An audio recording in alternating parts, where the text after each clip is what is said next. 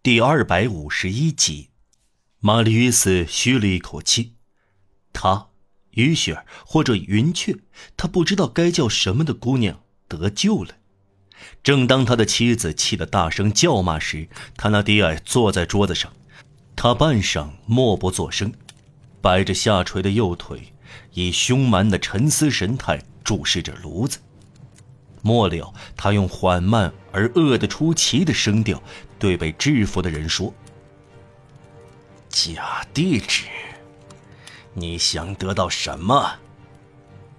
争取时间。”被制服的人声音响亮的叫道。这时，他抖动绳索，绳索已断，被制服的人只有一条腿绑在床上。在七条汉子发现和扑过来之前，他已俯向壁炉，把手伸向炉子，然后站起身来。现在，他那低矮的女人和几个强盗吓得退向陋室里边，惊愕地看着他，把烧红的钢簪高举过头，钢簪发出寒光，他几乎是自由的，姿势咄咄逼人。对戈尔布老屋设下圈套一案，随后所做的司法调查表明，警察进入现场后，在破床上找到一枚大铜钱，是切开的，经过特殊加工。这枚大铜钱是一个奇妙的工艺品，是苦役监犯人凭耐心在黑暗中的产物，也为了在黑暗中使用，只不过是越狱的工具。这种手艺高超的丑恶而精致的产品，放到首饰店里，就像切口暗语放进诗歌中。苦役监中有本为努妥、塞利尼一类的人，就像文坛上有维勇一类的人。不幸的囚犯渴望解救，有时没有工具，只用一把木柄小刀、一把旧刀，设法把一枚铜钱锯成薄薄的两片。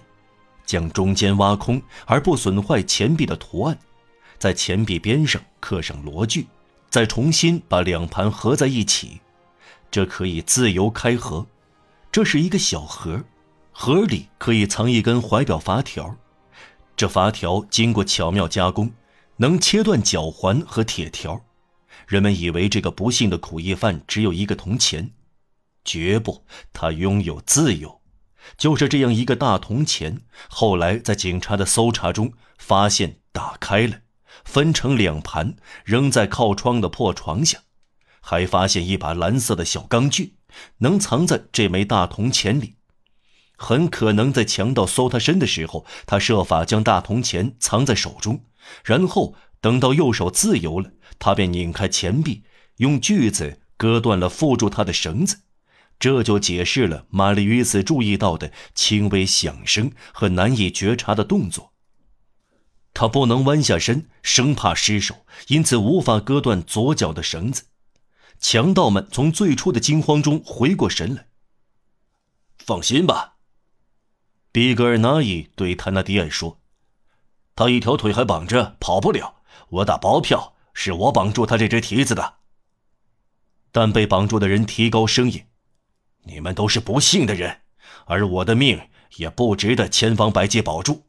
你们以为能逼我开口，要我写下我不愿意写的东西，要我说出我不愿意说的话？他撸起左臂袖管，天上说：“瞧。”与此同时，他伸长手臂，将右手握住木柄的炽热的钢钻摁在赤裸的肉上，只听到烧焦的肉在吱吱响。刑房特有的气味散布到陋室中，玛丽约瑟吓得昏昏然，摇摇晃晃，连强盗也打寒颤。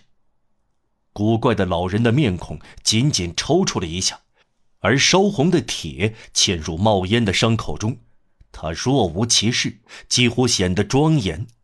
美丽的眼睛无怨无恨地盯住泰纳迪埃，痛苦消融在平静的威严中。在本性伟大而崇高的人身上遭受疼痛的肉体和感官，其反抗会使灵魂显现在脑门上，就像士兵哗变迫使统帅出现一样。你们这些不幸的人，他说：“我不怕你们，你们也不用怕我。”他从伤口拔出钢簪，从打开的窗口扔出去，烧红的可怕工具旋转着消失在夜空，落在远处，在雪中熄灭了。被绑住的人又说：“怎么处置我？随你们的便。”他手无寸铁，抓住他！他那迪埃说：“有两个强盗把手按在他的肩上，声音像打腹语的蒙面人站在他对面，准备他一动就一钥匙敲碎他的脑壳。”与此同时，玛丽·约斯听到身下隔墙根低声的这场对话。由于靠墙太近，他看不到说话的人，只有一件事可做：把他一劈两半。不错。这是夫妻两人在商量。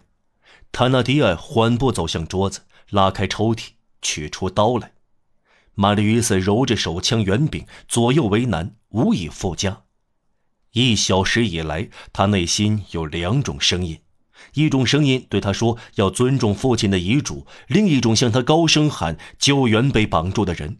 这两种声音不断的继续斗争，使他苦恼到极点。他隐约的希望此刻能找到一个办法调和这两种责任，然而危险在加剧，等待的极限超过了。他那迪埃手里拿着刀，离被绑住的人只有几步路。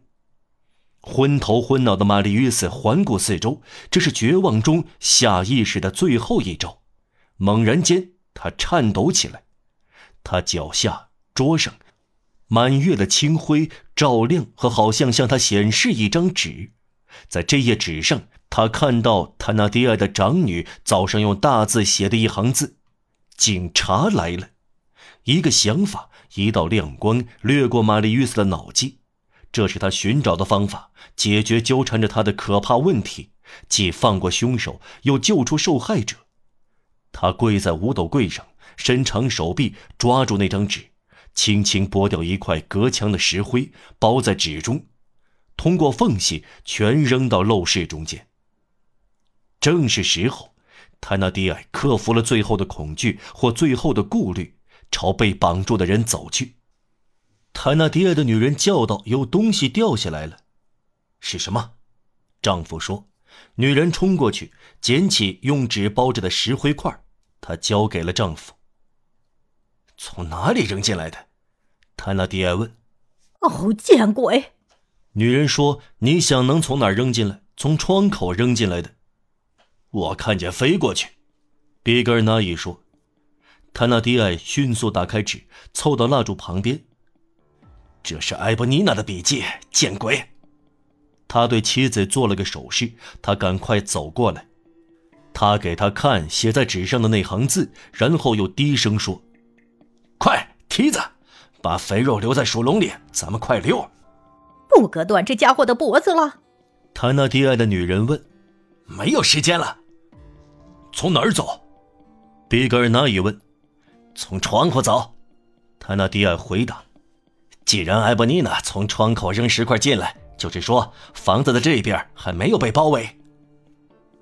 声音像打富裕的蒙面汉把大钥匙放在地上。双臂高举空中，一声不响的双手迅速合拢三次，这仿佛向船员发出起航信号。抓住被绑者的强盗松开了他，一眨眼功夫，软梯在窗外打开，两只铁钩牢牢攀住床沿。被绑者没有注意到周围发生的事，他似乎在沉思或者祈祷。软梯一挂好，他那低矮叫道：“来，老板娘。”他向窗口冲去，但他刚要跨过去，比格尔纳伊狠狠抓住他的衣领。“别急，喂，老滑头，让我们先走，让我们先走！”一帮强盗嚷起来。“你们真是孩子！”泰纳迪安说，“咱们失去时间了，警察追上咱们了。”那么，一个强盗说：“咱们抓阄，看谁先下。”泰纳迪埃叫起来。你们疯了，犯糊涂了，一群傻瓜，白丢时间不是吗？抓阄不是吗？踩石手指，抽短麦秸，写上我们的名字，放进帽子里。